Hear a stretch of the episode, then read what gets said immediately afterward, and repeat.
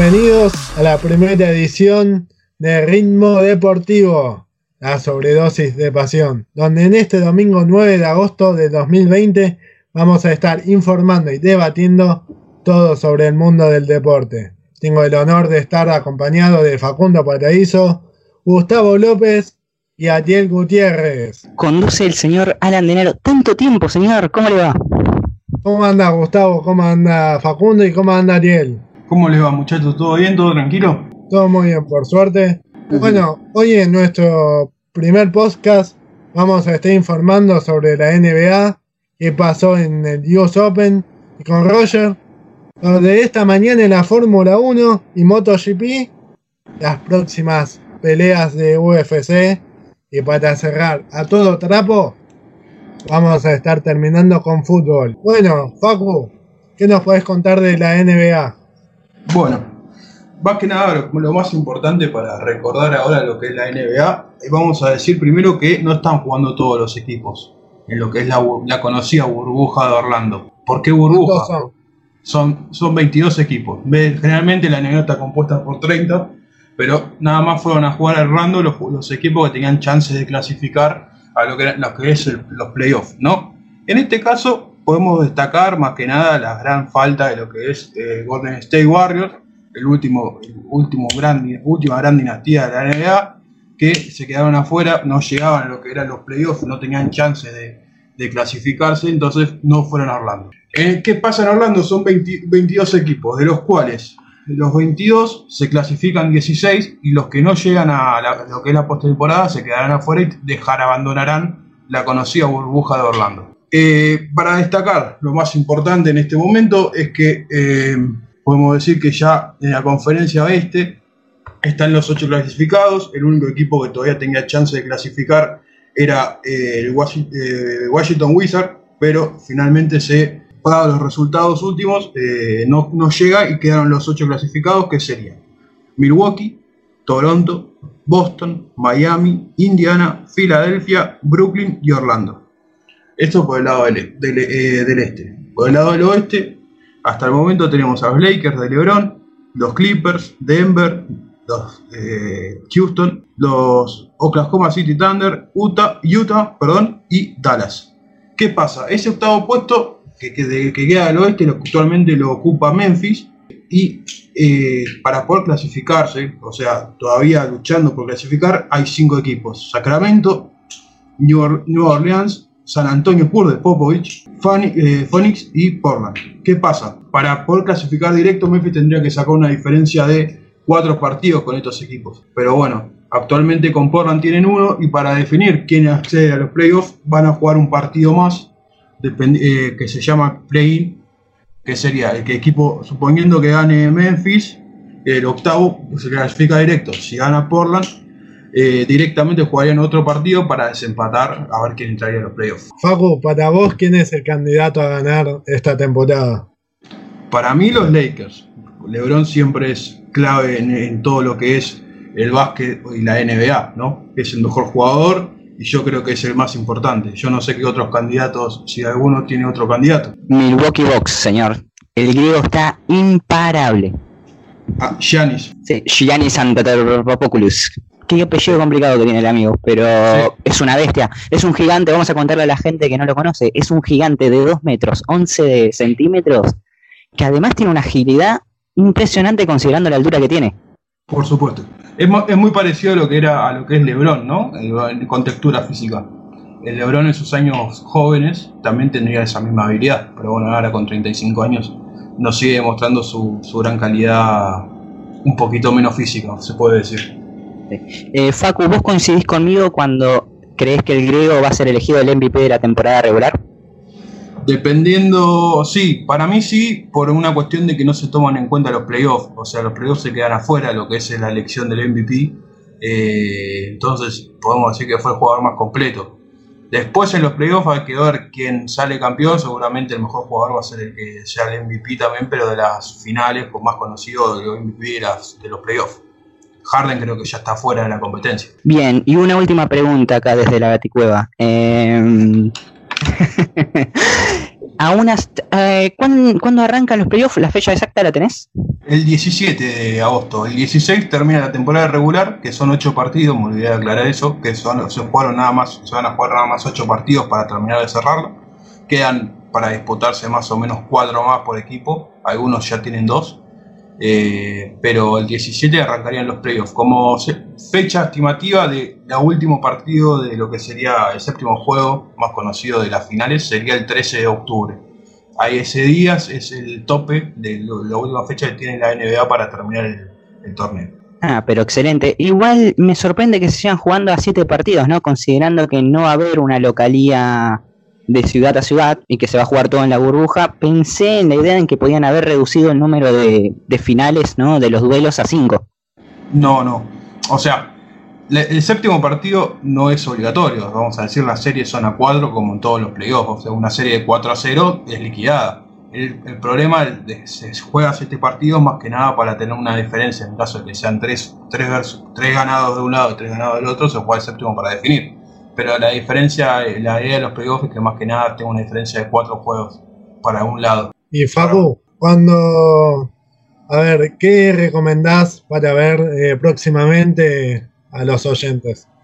Y yo diría que mañana, si tienen un rato para ver eh, Toronto-Milwaukee, que va a pasar bien, es uno de los partidos más atractivos que podemos encontrar, porque es, bueno, como decía antes eh, Gustavo, está el, el, dios griego, más conocido como Giannis, eh, de un lado, y los últimos campeones de la NBA, Toronto, que también vienen en muy buena calificación, están segundos en el este, así que va a ser un gran partido. Bueno, ¿te quedó algo más? No, por el momento eh, vamos a ir actualizando los resultados de los partidos en las redes sociales. ¿Y cuáles son, eh, Facu? Podemos, en lo que es Ritmo Deportivo en Twitter, nos pueden seguir por ese, por ese medio y también en Instagram con el mismo arroba, Ritmo Deportivo. 2020. 2020, exacto. Bueno, eh, Gus, ¿tenés algo de tenis? Sí, señor. Son cortitas las novedades con el tenis. La primera tiene que ver con Roger Federer. Ayer fue el cumpleaños, cumplió 39 pirulos, un nene. Bien, muchos estaban especulando en que este de 2020 sería el año del retiro de Federer. Bueno, ayer, entre esta celebración, ¿no? que podemos decir de su cumpleaños, él deslizó la idea de que planea jugar un año más. Así que parece que vamos a tener al mejor jugador de la historia del tenis un poco más todavía. Estamos todos de acuerdo que es el mejor lejos, ¿no? Eh, sí, yo creo que... eh, Ariel, ¿vos qué pensás? Sí, sí, sí, no, no, no hay discusión alguna. Yo creo que el mejor es Nadal, pero bueno, nada, lo, lo dejamos para otra discusión. Bueno, son los dos mejores, me parece.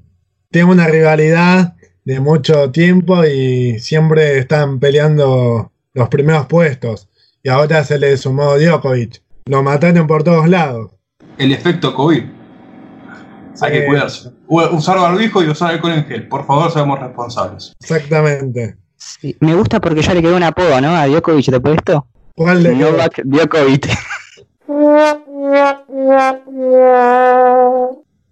muy, muy mal el chiste. Muy mal.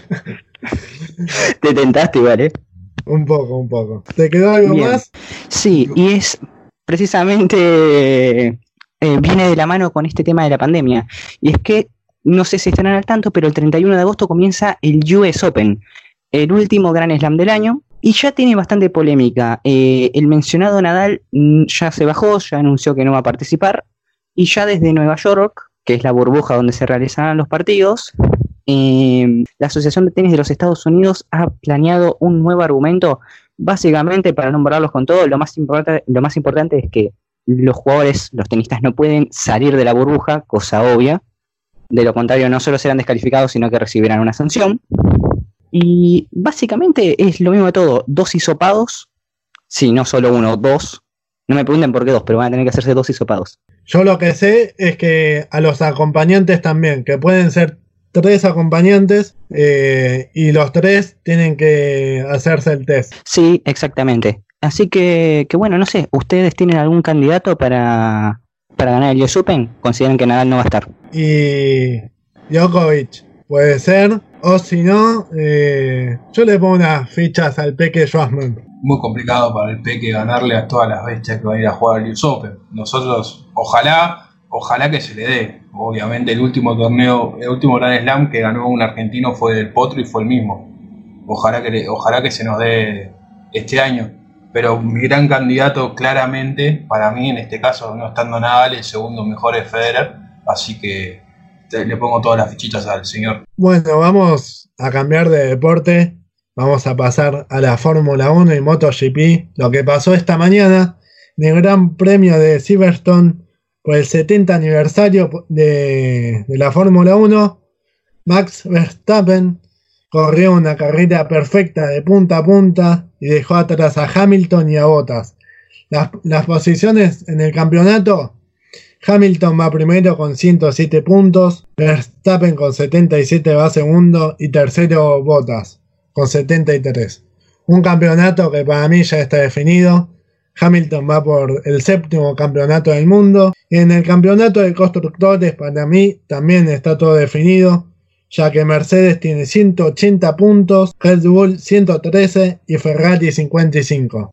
Ferrari sacó un cuarto puesto hoy de creer pero Vettel cada vez está peor. En el comienzo de la carrera tuvo que un trompo a causa de un frenaje de, de, Leclerc, pero después se montó un poco, pero no llegó ni a sumar algún punto y lo salvó, lo salvó el, el pequeño futuro de, de- Ferrari. Después en el lado de MotoGP, el Gran Premio de República Checa, la primera victoria de, de un debutante después de, Márquez en el 2013 fue de Brad Binder, que logró su primera victoria. El sudafricano, la verdad es un gran proyecto, un joven que tiene mucho futuro. Salió segundo el italiano Franco Morbidelli y tercero Johan Zarco, que largó desde el primer puesto y en la largada se quedó y después empezó a remontar. Fabio Quattararo, que es el puntero, quedó séptimo y la próxima carrera será el 16 de agosto en Austria. Vamos a pasar al mundo de las luchas de UFC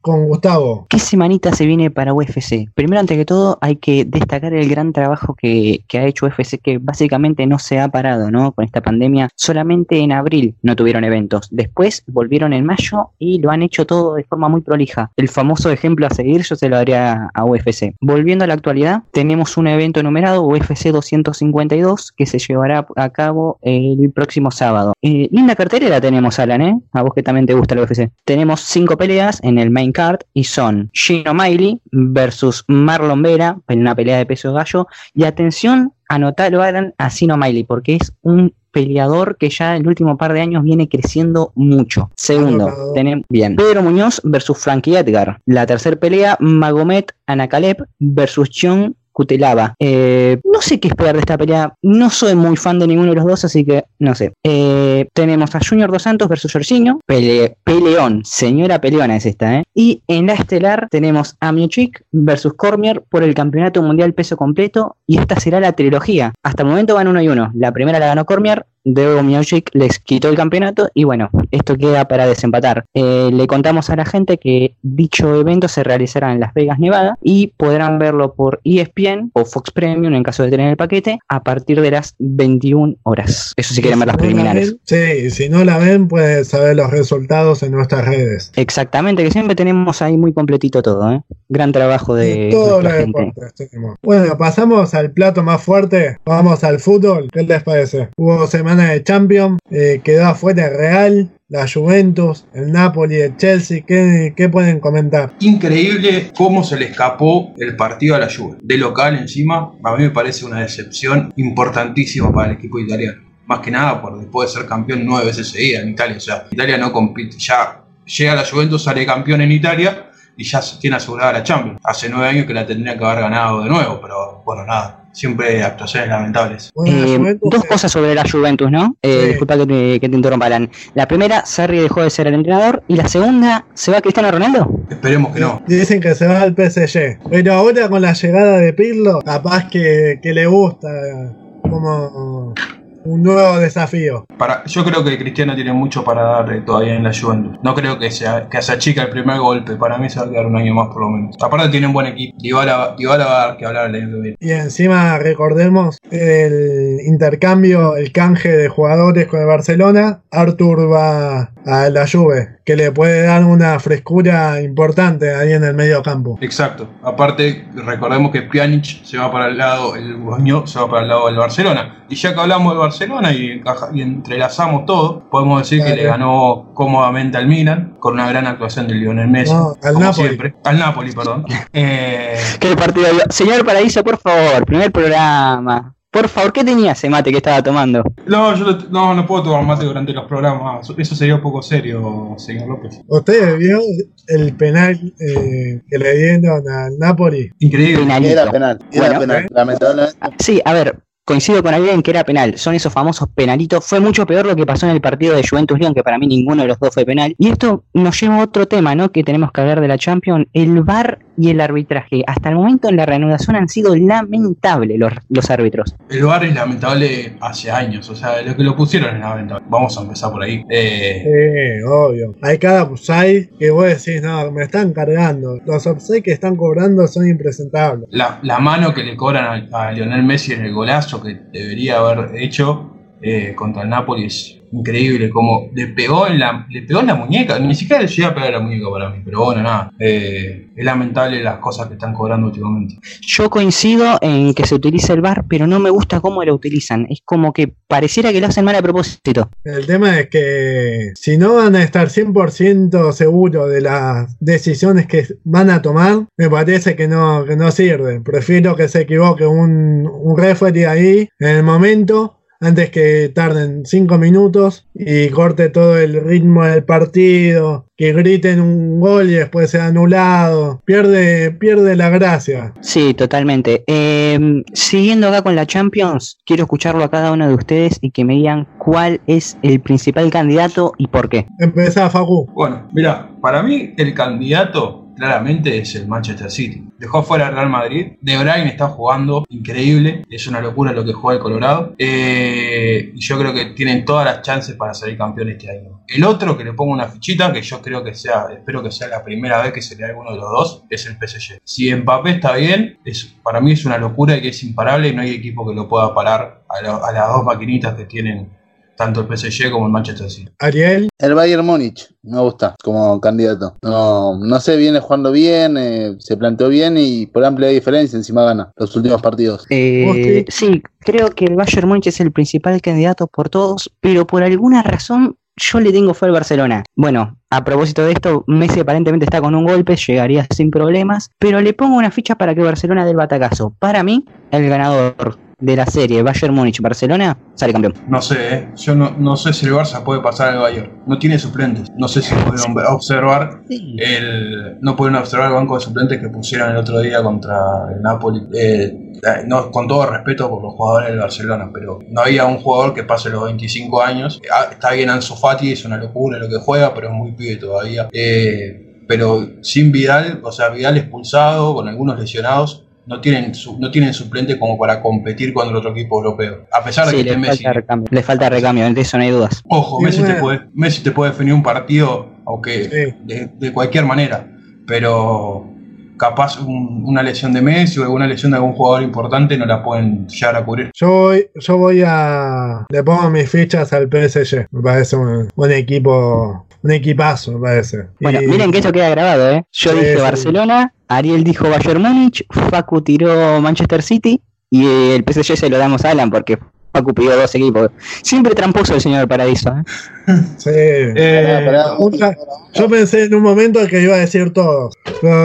Se limitó a dos. Para mí, para mí esos dos son los candidatos. Ahora si la opinión de cada uno es la opinión de cada uno. Si, vos, si se quieren quedar con el equipo, me quieren acompañar en esto, me pueden acompañar. Si no, en el próximo programa lo seguiremos debatiendo con, con los nuevos resultados puestos. Bueno, vamos a recordar eh, los cuartos de final. El miércoles se va a jugar Atalanta PSG a las 16 horas. El jueves Leipzig contra el Atlético Madrid. El viernes Barcelona contra el Bayern Múnich. Y el sábado Manchester City contra el Lyon. En la Europa League El lunes, Inter Leverkusen y el Manchester Copenhague. Y el martes, eh, Wolverhampton Sevilla y Jack Tardone el Basel. ¿Algún candidato para la Europa League? Desde ya voy con el Inter. Para mí el Inter, por más de que Sevilla y Manchester estén bien, yo le pongo una ficha a los ingleses. Sí, sí, Facu. Yo me quedo, para mí el, el candidato acá claramente es el Manchester United. O sea, no hay, no hay equipo que, que pueda parar las tres, de- tres máquinas que tienen adelante. No hay chance, no. Para mí va a salir campeón como. ¿Vos, Ariel? No, la verdad que no, no puedo apostar a nada. No, no estoy mirando mucho fútbol, yo te soy sincero. No, no estoy mirando mucho.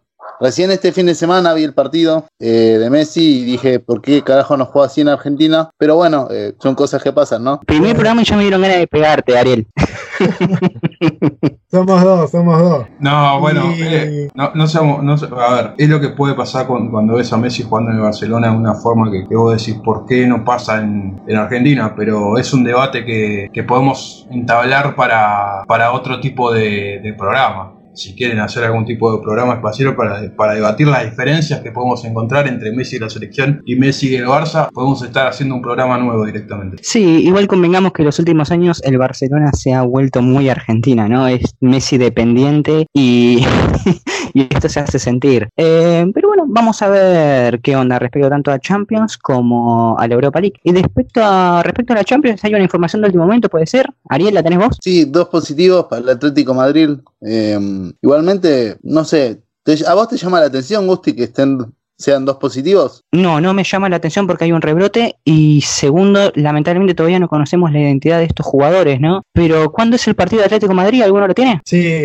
van a jugar el jueves eh, a las 16 horas. Recordemos que estos testeos fueron para ir para Portugal y justo les agarró a estos dos jugadores. Así que vamos a, vamos a ver si le, se encuentran algún positivo más. Y qué resolución van a tomar eh, la UEFA, ¿viste? La, la es un cosa es que- esto, ¿eh? La cosa es que no encuentren más positivos en otros en otros clubes, porque tanto el Atlético de Madrid como el Real Madrid vienen del mismo. Bueno, el Real Madrid no va a Portugal, pero hay otros equipos de España, Europa está es un lugar donde estuvo mucho, este, estuvo muy afectado por esta pandemia y para mí es muy factible que encuentren otros más. Sí, recordemos que los únicos equipos españoles que están en la competencia son Atlético Madrid y el Barcelona. Así que igual también puedes llegar desde Italia, con, con el Atalanta o de cualquier lado. Esperemos que no y que podamos ver un- buenos partidos.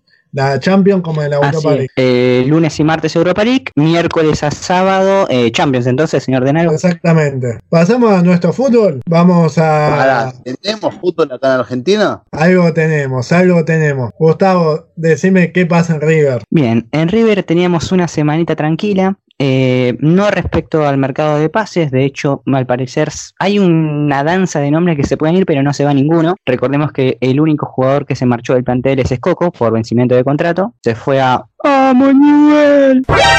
Pero, pero después el resto se mantienen todos. Como está la economía del club, va a ser muy difícil que River incorpore, a menos que haya una venta a último momento o algo así. No creo que River salga al mercado. Y el bombazo de la semana, Alan querido, vino por el lado del Monumental, porque de la noche a la mañana nos encontramos con la noticia de que piensan remodelar el estadio. Mirá, es ¿Es de la noche a la mañana eso? o ¿Qué pasó? Porque, no, o sea, eh, había una idea, no todos sabemos que tanto Boca como River siempre buscaron remodelar el, el estadio, Boca, bueno, por su lado con el proyecto el noveno, que, que está en gestiones, por así decirlo, pero River en un momento dijeron que era imposible remodelarlo. Escúchame, pero ¿cómo hacen a sacar plata River que de por sí había logrado tapar la deuda, ahora quiere remodelar? ¿Cómo hace con todo esto? ¿Hay noticias de inversión, algo por el estilo? Es bueno que hayas preguntado eso porque es lo que muchos hinchas me preguntaron ¿no? durante la, la semana. ¿De dónde River saca la plata? Bueno, el club ha dicho que lo puede hacer con los ingresos que vienen de socio, de sponsor, de todo eso. La remodelación costaría 177 millones de pesos y se divide en dos partes. La primera, cosa que se está- haciendo, es sacar la pista de atletismo, va a ser reemplazada por césped, y arreglar los baños, al fin. Y la segunda tendría lugar a principios del año que viene y se consistiría en acercar las tribunas al campo de juego. Eh, Vamos a ver si pueden realizarlo. Una consulta, o sea que el estadio no lo, el estadio no, perdón, la cancha no la agrandarían, no aprovecharían todo lo que, todo el espacio que les ocupa la pista de, atletismo. Eh, en la segunda etapa de la remodelación sí, porque lo que ahora la pista es pasto, eso ahí arriba se va a construir una tribuna. Habrá que hacer un laburo de inclinación, se está rumoreando de que van a bajar dos metros y medio la superficie de la cancha, así que vamos a ver qué hacen, porque recordemos, no sé si alguno fue al Monumental, vas en la mayoría de las canchas igual, vos vas a las tribunas detrás de los arcos y el arco lejano se te hace eterno. Imagínense lo que será ver el arco lejano teniendo la cancha ahí pegada, eh, las tribunas ahí pegadas a la cancha. Es como que vas a sentirte muy tapado. Totalmente, sí. Eh, bueno, es como la cancha Mendoza, que está que está abajo. Vos cuando llegás a la cancha de Mendoza, para ir a las, a las tribunas tenés que ir bajando es como una olla. ¿Puede llegar a ser un estilo así la cancha de River? Sí, yo me imagino también como el centenario, ¿viste? Ahí en Uruguay. Yo me imagino una onda más por ese lado. El centenario, recordemos que hace una década más o menos también lo tuvieron que, cambiar todo el tema de, de la inclinación y los desniveles de la cancha, porque es un estadio que se decía que simplemente podías ver la mitad de lo que seguía en el arco de enfrente. O sea, estaba tan desigualdado lo que era la cancha que los mismos arqueros decían que lo que pasaba del otro lado a 100 metros no lo podían ver, no lo podían ver con claridad. Así que bueno, me imagino que River, a ver, si bien la noticia salió de la noche a la mañana, yo creo que esto ya lo tenían pensado desde hace un buen tiempo y me gusta pensar o quiero creer que, que van a hacer bien las cosas, ¿no? Que se va a hacer de forma organizada y pensando en la gente. De a poco se van ayornando y van mejorando los estadios. Boca también tiene pensado eh, modificar la bombonera. Así que de a poco, bueno, Independiente ya tiene su estadio nuevo, Estudiantes, eh, San Lorenzo que piensa hacer un nuevo estadio. Así que de a poco los equipos argentinos van mejorando. Gracias a esto River, ojalá lo empuje a Boca a hacer el estadio nuevo que viene prometiendo de hace cuatro o cinco presidencias ya. Creo que desde la presidencia de Macri en Boca vienen prometiendo la remodelación. Recordemos que Boca tiene un estadio viejo con las salidas viejas y ya es necesario porque ¿qué era Agustín en 2022 que nos exigían todos los em, expectantes sentados? Exactamente, era para el 2022 y, y, a ver, también hay que tener en cuenta que el año que viene tenemos Copa América y que Argentina en la próxima década, mejor dicho, en esta década, en algún momento quiere organizar el Mundial Femenino y también una Copa América más. Eh, sí, otra Copa América, porque ya saben, acá les gusta hacer Copa América cada dos años. Ojalá, ojalá, que, ojalá que Boca lo pueda hacer. Yo creo como se estuvo hablando mucho del proyecto Loveno, ya es más, hay un departamento especializado dentro del club con la nueva dirigencia que se está encargando de la gestión, más que nada de los terrenos que tendría que comprar Boca, para poder eh, hacer finalmente el proyecto Loveno, respetando la idea de que la calle siga abierta, porque tendría que pasar, tendría que pasar la tribuna por arriba de una calle que no, que, que no quieren que cerrar directamente del gobierno de la ciudad entonces es un proyecto que necesitaría mucha ingeniería, por así decirlo, para que, para que quede bien, más que nada, y finalmente 20.000 hinchas más pueden ir a poner. Y ya que estamos con Boca, Facu, ¿nos podés hablar de, la actualidad del Ceneice? Bueno, arrancamos con la parte más divertida del programa, porque bueno, del otro lado ha sido mucho frío.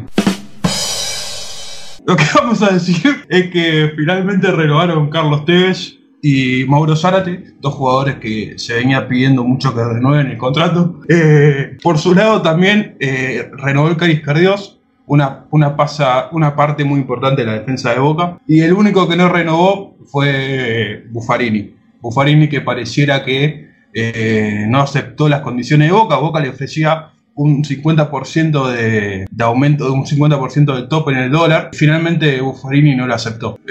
Una cosa que me parece bastante llamativa, que es no es tampoco un jugador tan importante dentro del equipo, es, para mí es un 4 más o menos eh, respetable, eh, pero no es algo muy importante dentro del plantel. Otro jugador que, ya hablando de lo que es del lado de, de Boca, de lo que es el mercado de pases, podemos hablar tanto de eh, la posible salida de Juanchope Ávila, lo vienen a buscar desde Brasil, hay un rumor de que el gremio preguntó por las condiciones del jugador. Lo que se habla en boca es que la cláusula de recesión de Guanchope habla de 17 millones de dólares. Eh, así que el equipo brasilero tendría que poner una buena moneda por lo que sería contratar el, jugador, que para mí sale por un poco menos de plata porque tampoco había tenido un muy buen rendimiento últimamente. Eh, por otro lado, el tema Silvio Romero, que es un tema bastante candente, algo que se te actualiza minuto a minuto. La última información que, que hay es que Silvio Romero habló con los Moyano y les dijo que